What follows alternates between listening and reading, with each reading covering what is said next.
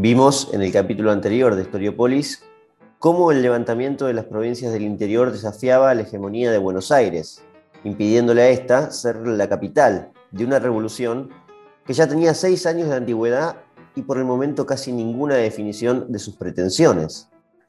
Vimos también que a 1815 lo atravesó un movimiento anárquico y caudillista que amenazaba la autoridad que intentaba consagrar el Congreso de Tucumán, que recién abriría sus puertas a fines de marzo de 1816. La idea de una nación argentina tal como la conocemos hoy no solo no estaba clara, sino que era una completa utopía. A la sublevación política interna y definitiva que iba a encarnar la provincia de Santa Fe, se sumaba la desastrosa derrota de Sipe Sipe que sufrieron las tropas del general José Rondó y los roces que éste iba a tener que soportar en Salta bajo los indomables gauchos del ya entonces gobernador Martín Miguel de Güemes. 1816 sería un año que tendría el regreso de un ya venerado general como Manuel Belgrano, aunque lejos de calmar las aguas turbulentas de ese entonces, sufriría una traición del propio coronel que lo había acompañado en batallas gloriosas como la de Tucumán. Bajo un panorama tan complejo y no menos incierto, era impensado a esa altura que un grupo de 29 congresales tuvieran éxito. Pero así fue. Tres meses después de su apertura, un Congreso que fue ganando autoridad y que además se dio el lujo de nombrar un nuevo director supremo para mandar en Buenos Aires, promulgó finalmente el 9 de julio de 1816 la Declaración de Independencia de las Provincias Unidas en Sudamérica. ¿Cómo hicieron aquellos diputados para evadir ese contexto de incertidumbre que reinaba. ¿Qué consecuencia tuvo ese acta que la República Argentina le rinde culto cada año? Hoy, en Historiopolis y enlazado con el capítulo anterior, recorremos este último tramo del largo, difícil, pero también entretenido camino que derivó en la independencia.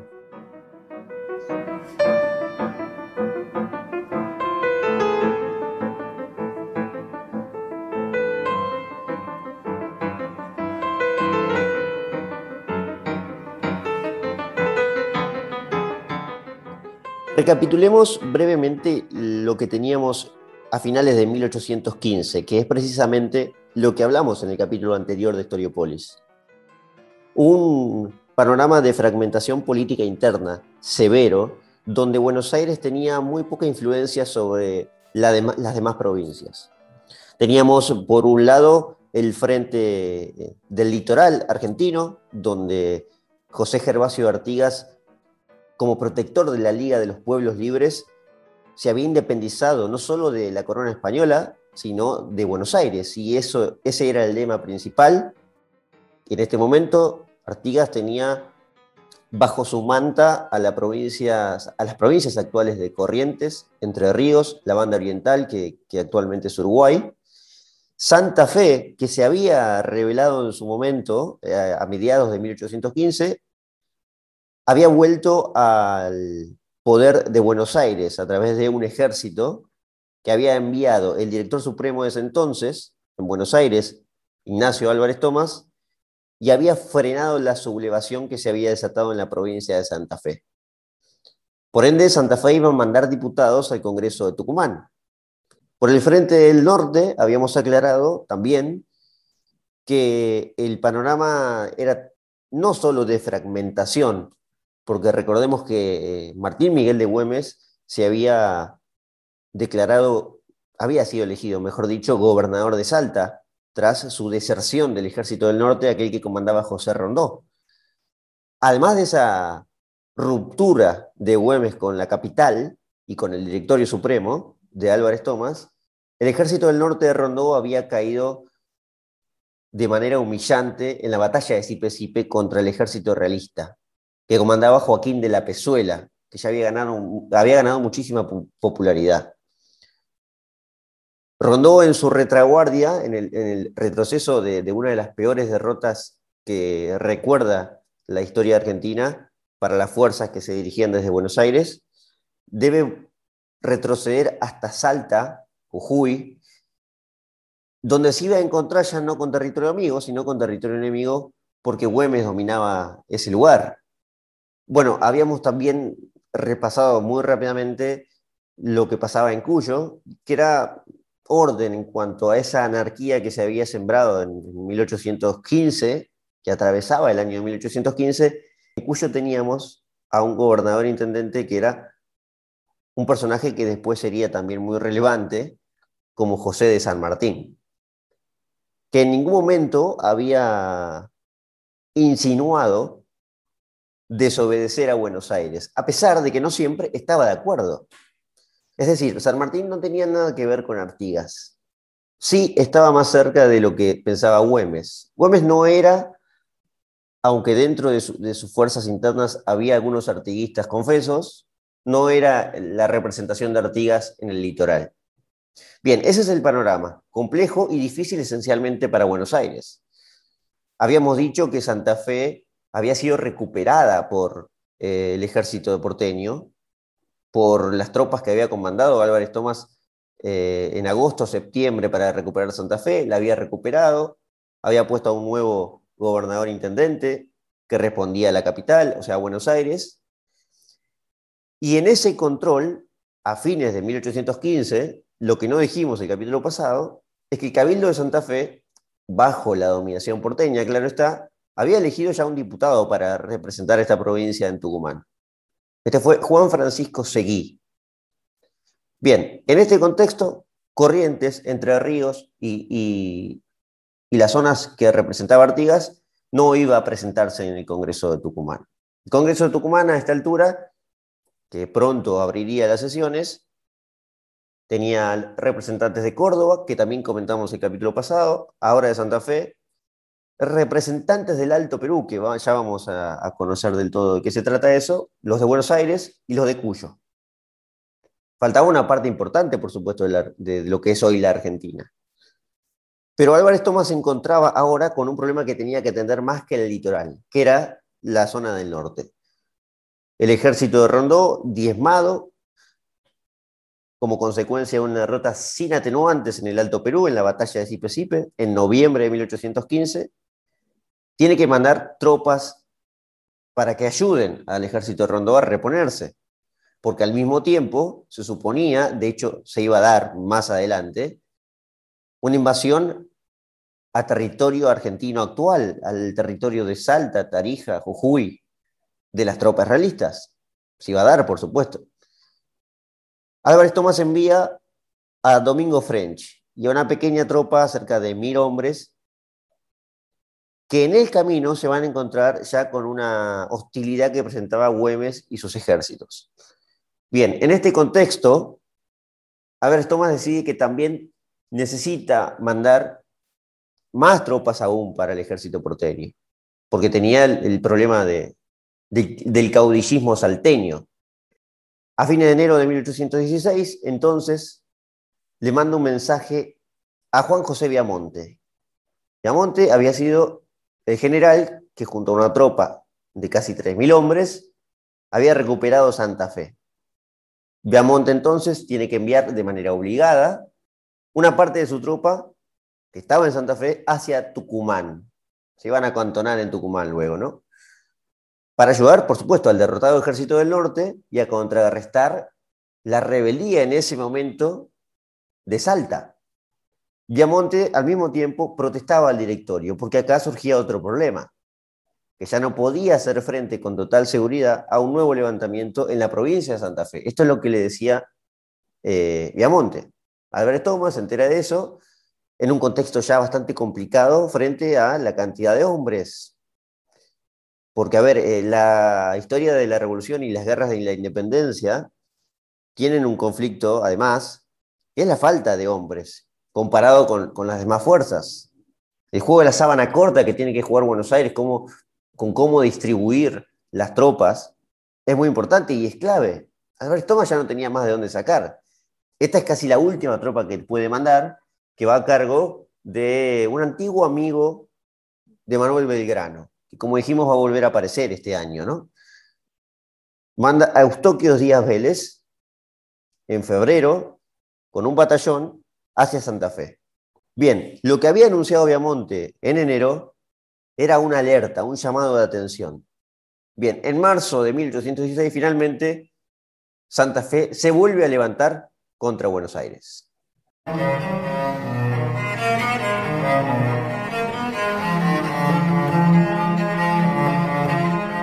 Comenzaba entonces una nueva sublevación, esta vez más severa que la anterior, que había sido a mediados de 1815, que había triunfado, por cierto.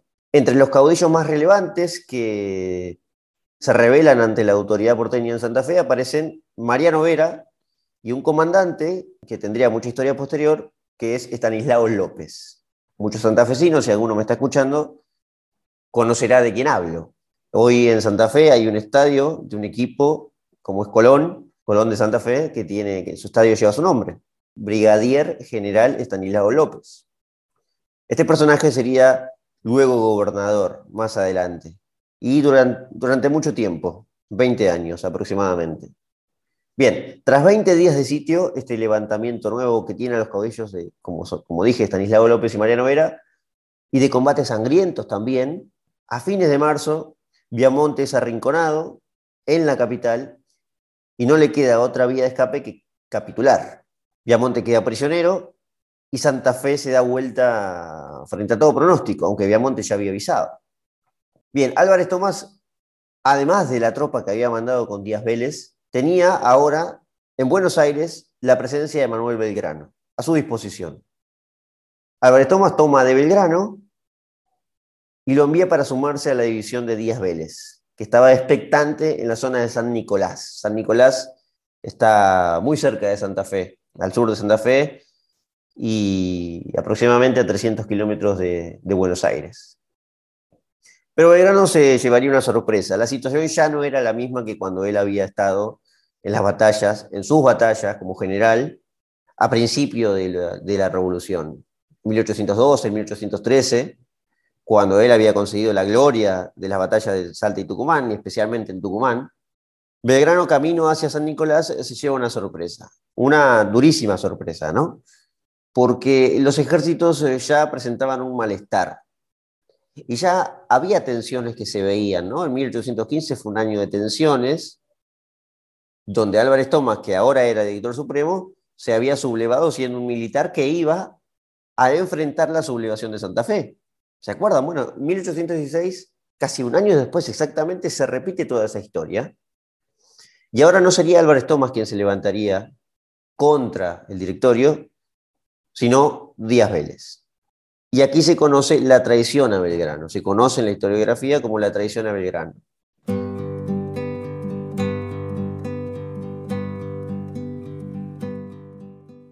Bien, antes de esto, porque esto ocurre en abril de 1816, en el norte, donde comentábamos que Rondó tuvo que retroceder hacia Salta y, enfrentarse, dice llanamente, a las tropas de, de Güemes, en marzo comenzaba el enfrentamiento armado, ya a sangre fría. A mediados de marzo, las guerrillas salteñas abren fuego contra el ejército porteño y además vence. Rondó había llegado decidido como, con, ánimos de venganza, de, bueno, perdí en Sipe vengo derrotado y no voy a permitir que quien me desertó y quien quizás por culpa de él perdí ahora, voy a vengarme, voy a cobrarme lo que, lo que me terminó ocurriendo a mí y a las tropas, poner en peligro la independencia. Bien, en un momento de alta tensión aparece un personaje que eh, va a ser protagonista en un convenio de paz en una tregua que duraría luego mucho tiempo más. El 22 de marzo exactamente se firma el convenio de los Cerrillos, gracias a la gestión de doña Magdalena Güemes, la hermana del caudillo salteño. El convenio de los Cerrillos frena el conflicto definitivamente, pero deja completamente abatida a las tropas de Rondó. El pacto dice textualmente que se garantiza paz sólida, amistad eterna y amnistía general. Este era un triunfo político de Güemes, que había demostrado ya un mes antes que estaba dispuesto a negociar. Bien, en este momento consolida un título Güemes, que es el de protector del norte de las Provincias Unidas. No solo se garantizaba con este convenio, y este convenio es central, este acuerdo es fundamental para lo que iba a pasar posteriormente, porque si el Congreso se iba a realizar en Tucumán, no podíamos tener un enemigo en Salta. Claro, Güemes nunca había demostrado ser Artigas, lo dije al principio. No era lo mismo. Y en este pacto se demuestra claramente que Güemes está dispuesto a apoyar a Buenos Aires, porque Güemes más adelante tendría que poner a todo su pueblo a disposición para una guerra que duraría meses, una invasión, las siete, ocho invasiones que se dieron ya en 1817. Este acuerdo de paz lo celebra hasta José de San Martín, desde cuyo San Martín le escribía a uno de sus amigos y uno de los cuales él había elegido para que vaya al Congreso de Tucumán, a Tomás Godoy Cruz. Serían muy famosas las cartas que se envían entre ellos. En este momento, cuando se entera del convenio entre Güemes, Rondó y La Paz entre Salta y Buenos Aires, le dice textualmente, más que mil victorias, he celebrado la feliz unión de Güemes con Rondó. Rondó ya en ese entonces no iba ni a cortar ni pinchar. Más adelante sí, porque iba a volver a Buenos Aires, pero en este momento es quizás el peor momento de Rondó. José Rondó decide entonces renunciar, sin apoyo político, con unas tropas debilitadas, y que además ya se sumaba gran parte de esas tropas al ejército de Güemes para defender la frontera norte de la Argentina, decide dejar el puesto. Y desde Buenos Aires se elige como reemplazante a Manuel Belgrano. Claro, porque yo me quedé con la traición a Belgrano, que no terminé de explicar. Mientras a fines de marzo, abril, se decidía esto, a Belgrano se lo traicionaba de una manera, bueno, cruel para la historia, ¿no? El 9 de abril de 1816, Belgrano, con conocimiento del malestar de las tropas que manejaba Díaz Vélez, que ya no era quizás el, amigo que, que, tenía pensado antes, que lo era en su momento y que participó de muchas batallas, envía a un corresponsal para negociar. Un amigo también de Belgrano que era Cosme Maciel. El enviado de Belgrano, junto a Díaz Vélez, contrariamente a lo que él creía, firmó un pacto para terminar de desterrar a Belgrano de la tropa, que iba a dirigir, ¿no? Belgrano iba a comandar la tropa de Díaz Vélez, cuando en realidad la estaba comandando Díaz Vélez. Además firman un convenio de completa sedición, literalmente. Ya no solo era desterrar a Belgrano del mando, sino que era oponerse a lo que estaba haciendo Álvarez Tomás en Buenos Aires. Por cierto, Álvarez Tomás era como del troncal político de Belgrano. De hecho, era el sobrino político, literal. En esa firma, que es el Pacto de Santo Tomé, así fue llamado por la historia, dice, y cito textual, con el más sincero deseo de hacer la paz, de consolidar la unión y de cortar de raíz la guerra civil en que el despotismo y arbitrariedad del director de Buenos Aires, don Ignacio Álvarez Tomás, ha envuelto las dos provincias, acordamos. Punto número uno, separar del mando de las tropas al general Belgrano. Punto número dos, que el general Díaz Vélez fuese reconocido como general en jefe de los dos ejércitos, o sea, el que ya tenía y el que venía con Belgrano. Y para marchar, cierra el, convenio, con ellos, ambos ejércitos, sobre Buenos Aires, a destituir al director mencionado. Unos días después, Álvarez Tomás recibe esta noticia y con ya muy poco poder político y como mencionábamos también en el capítulo anterior, que una vez que un, un hombre que está gobernando una revolución bastante incierta en una crisis política recibe el rechazo de uno de sus militares, se terminó su historia. Le había pasado a Carlos Alvear, le había pasado a Ignacio Álvarez Tomás, e incluso a, Gervasio Antonio de Posadas antes de Alvear. Bien, ahora le pasa a Álvarez Tomás. El 15 de abril de 1816 presenta finalmente la renuncia. La Junta de Observación que él mismo había creado ahora tiene que nombrar a alguien para sucederle y se elige al general Antonio González Balcarce, que inmediatamente aprobó las acciones de Díaz Vélez para apaciguar esas aguas turbulentas de, ese momento. Díaz Vélez entonces tendrá que ir a enfrentar las tropas de Santa Fe, definitivamente.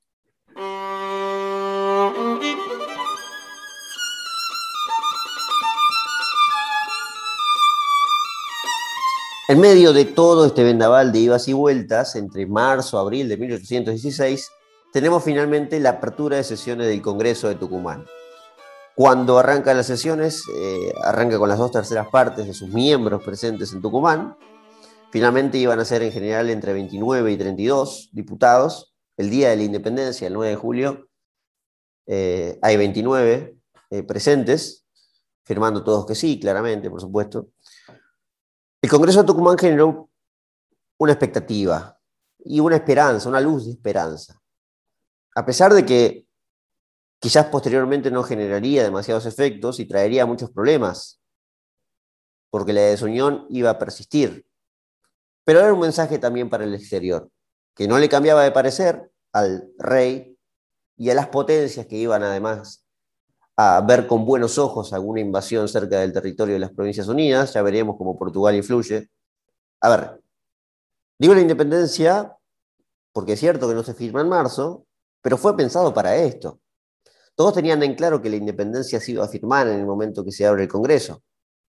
El primer mensaje del Congreso de Tucumán que difunde dice, los representantes de las Provincias Unidas no han podido desentenderse del clamor de los pueblos viendo armada la negra tempestad que caerá sobre ellos y se han decidido a no defraudar sus esperanzas, representando una autoridad que calme los recelos que inspiraban unos gobiernos que jamás concentraron dignamente el poder.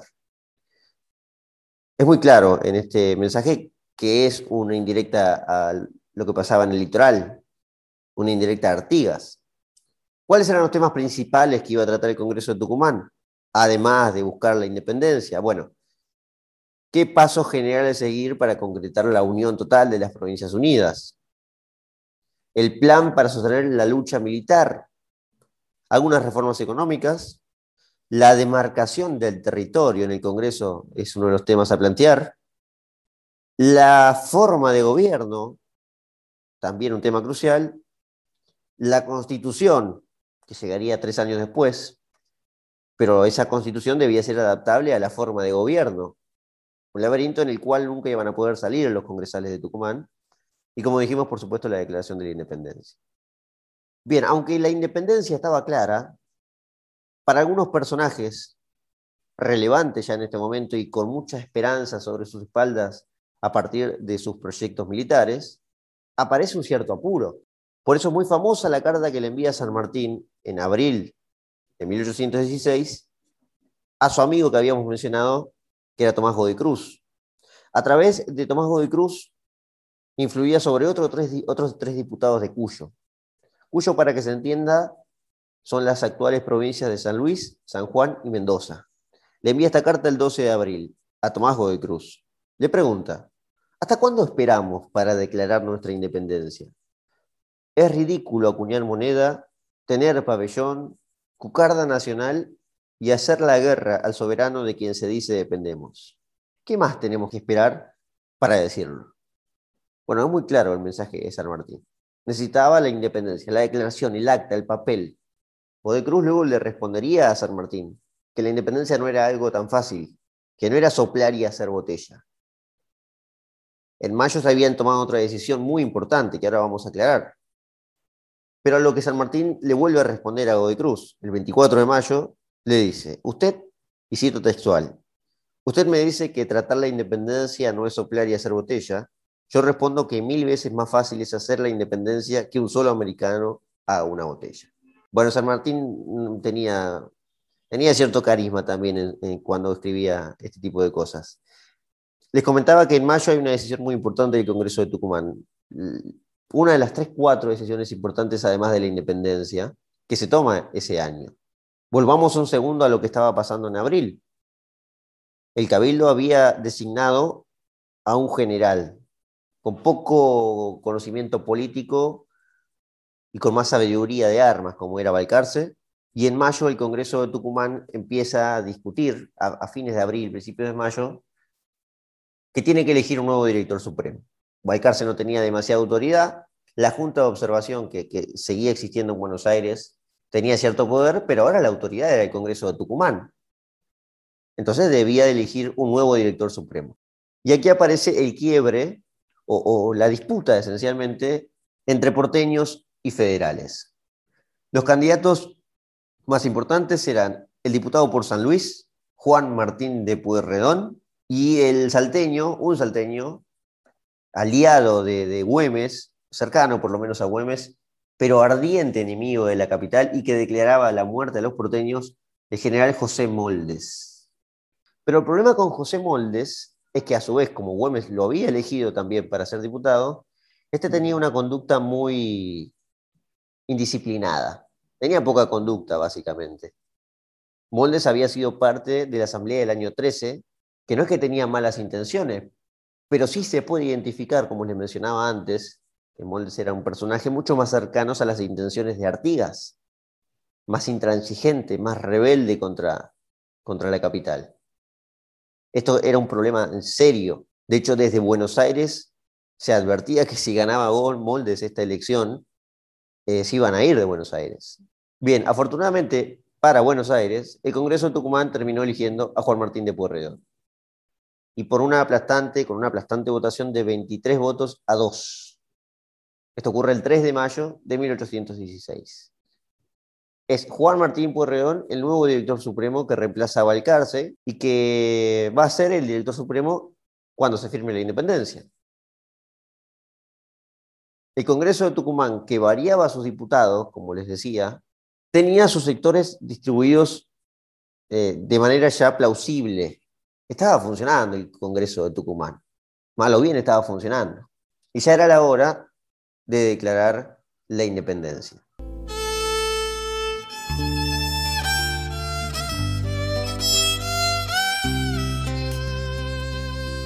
Unos días antes, lo que ocurre también es la discusión sobre la forma de gobierno, que se creía estaba eh, ya más o menos pactada.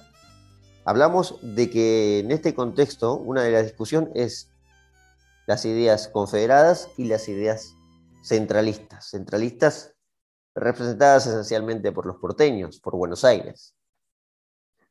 Una de las otras discusiones que comienza a existir a partir de las asambleas y el Congreso de Tucumán es cuál es la forma para declarar la forma de gobierno después de la declaración de la independencia. Ok, nos independizamos. Bueno, ¿de qué manera? Bueno, ok, somos una nueva nación, o lo que sea, porque el concepto de nación es posterior. ¿Cómo nos gobernamos?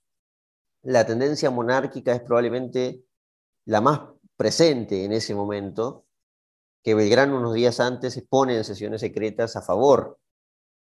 Belgrano entonces propone una particular idea que parece ser que él mismo la gestó a su manera, porque no hay muchos autores que hayan escrito sobre esto en aquel momento, en sus cartas, sí posteriormente, porque Belgrano difundía esa idea. Esta controvertida propuesta de Belgrano era una monarquía, como ya le dije, era monárquico, pero que restituyera los valores y la tradición más autóctonas de los territorios americanos.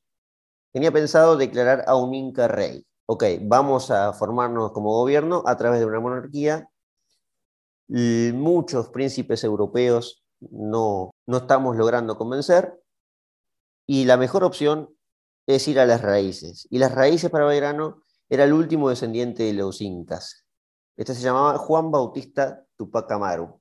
Esta historia quizá merezca otro capítulo de Historiopolis, porque es para analizar.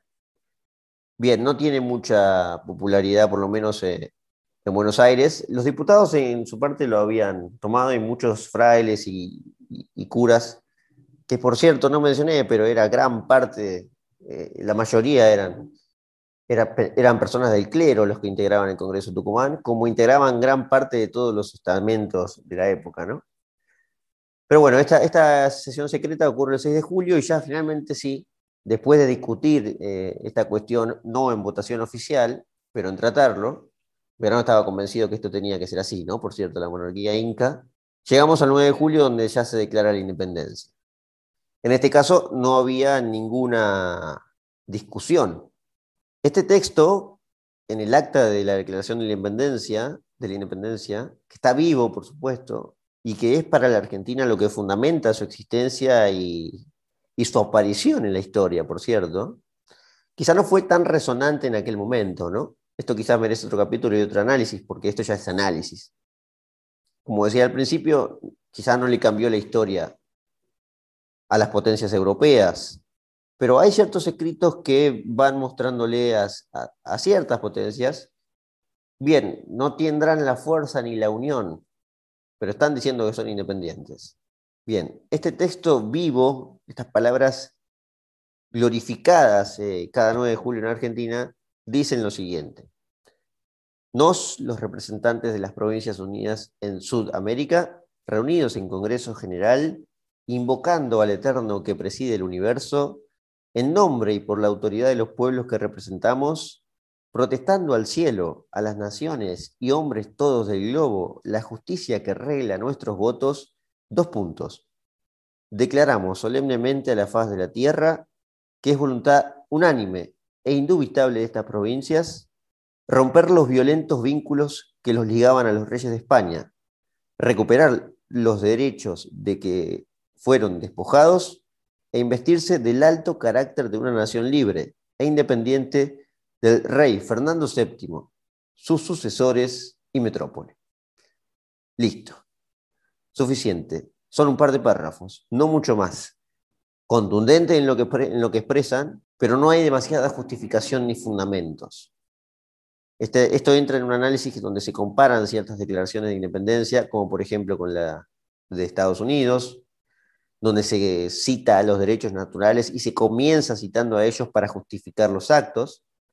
Esto era necesario para San Martín, según él, porque bueno, lo expresaba en su carta de Cruz, pero esencialmente para cambiar el mote de insurgentes revolucionarios. Esto era también muy importante. Era, de hecho, creo que hay, una proclama posterior, en agosto, el 1 de agosto, creo que, es la proclama en la que dice, eh, terminó la revolución, es el comienzo del orden, del propio Congreso de Tucumán que había firmado la independencia. Esto es, ok, arrancó la revolución, tuvimos que pelear bastante en el medio, despertamos un día con que el, rey Fernando VII que volvió al trono no estaba de acuerdo con lo que estábamos haciendo, por lo tanto, mientras jurábamos a favor de él, nos acaba de torcer el brazo y las protestas o los reclamos que teníamos en nuestra mente de autonomía se caen y ahora no tenemos otra opción que independizarnos o morir en el intento o rendirse, por supuesto. La opción era independizarse o rendirse. Los que firman el acta saben que están firmando probablemente su lecho de muerte también si pierden la guerra. Después de la firma viene la guerra, que ya estaba completamente desatada, por cierto. Seis años de guerras civiles, sin que España haya puesto aquí tropas peninsulares. Por supuesto queda mucha tela para cortar, ¿no? El 19 de julio, diez días después de la declaración de la independencia, hay otra sesión secreta en la que el diputado de Buenos Aires, y esto también es muy importante, Pablo Medrano, en la que se aprueba una modificación a la fórmula del juramento, como cerramos recién, donde se busca bloquear algunas opciones que ya se estaban gestando en aquel momento para que otra potencia figure como protectora de las Provincias Unidas. Unos meses después, en realidad en agosto aproximadamente, comenzó en aquel momento la invasión portuguesa a la banda oriental. Un capítulo de Historiopolis que sería fenomenal, por supuesto, tratar ese tema. El fundamento de los portugueses era muy claro. Esto no es contra las Provincias Unidas, esto es contra una provincia que se declaró independiente. Y ya hace un año se declaró independiente. ¿Se acuerdan el Congreso de Oriente? Que algunos historiadores dicen es la primera declaración de independencia argentina, la que comanda Artigas en Concepción del Uruguay. Bueno, ellos son independientes de Buenos Aires. Portugal, el imperio portugués, que tenía la corte en Río de Janeiro y que se queda allá a vivir el rey de Portugal aquí en Brasil, tiene los fundamentos suficientes para decir que no van contra las Provincias Unidas, sino que van directamente a frenar la anarquía que estaba representando Artigas. En medio de este contexto, y con el conocimiento de estas causas, de estos hechos, que se sabían ya en el territorio del Río de la Plata, el 19 de julio Pedro Medrano aprueba esa modificación en la fórmula de juramento, donde se contempla entonces que ya no somos una nación libre e independiente del rey Fernando VII, sus sucesores y metrópoli, sino que tampoco somos de ninguna potencia extranjera. Son dos, cuatro, seis palabras que se agregan, pero es fundamental para entender la independencia. Diez días después. Se agrega, y de toda, somos, independencia, somos independientes del rey, de los sucesores y de metrópoli, y de toda otra dominación extranjera. Es muy relevante comprender los contextos en los cuales se dan estas cosas, ¿no? Para entenderlo por completo, ¿no? Esto es lo que tratamos de hacer hoy en Storiopolis. Acá finalizamos entonces. Eh, de mi parte, muchas gracias por, por haber escuchado y quedará, bueno, tenemos pensado este fin de semana también hacer un análisis con un historiador sobre la independencia, pero estos fueron los hechos y así se, se, se fueron desencadenando. Aparentemente con final feliz. No terminaba la independencia en ese momento que fue declarada, por cierto. Faltaría por lo menos nueve años más para finalizar toda la liberación de América, si quieren ponerlo de ese modo.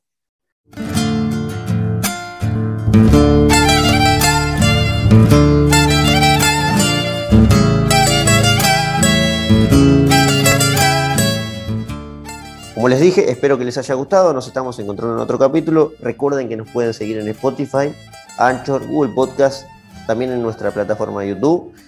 Y bueno, espero que les hayan pasado muy bien. Nos estamos encontrando. Muchas gracias.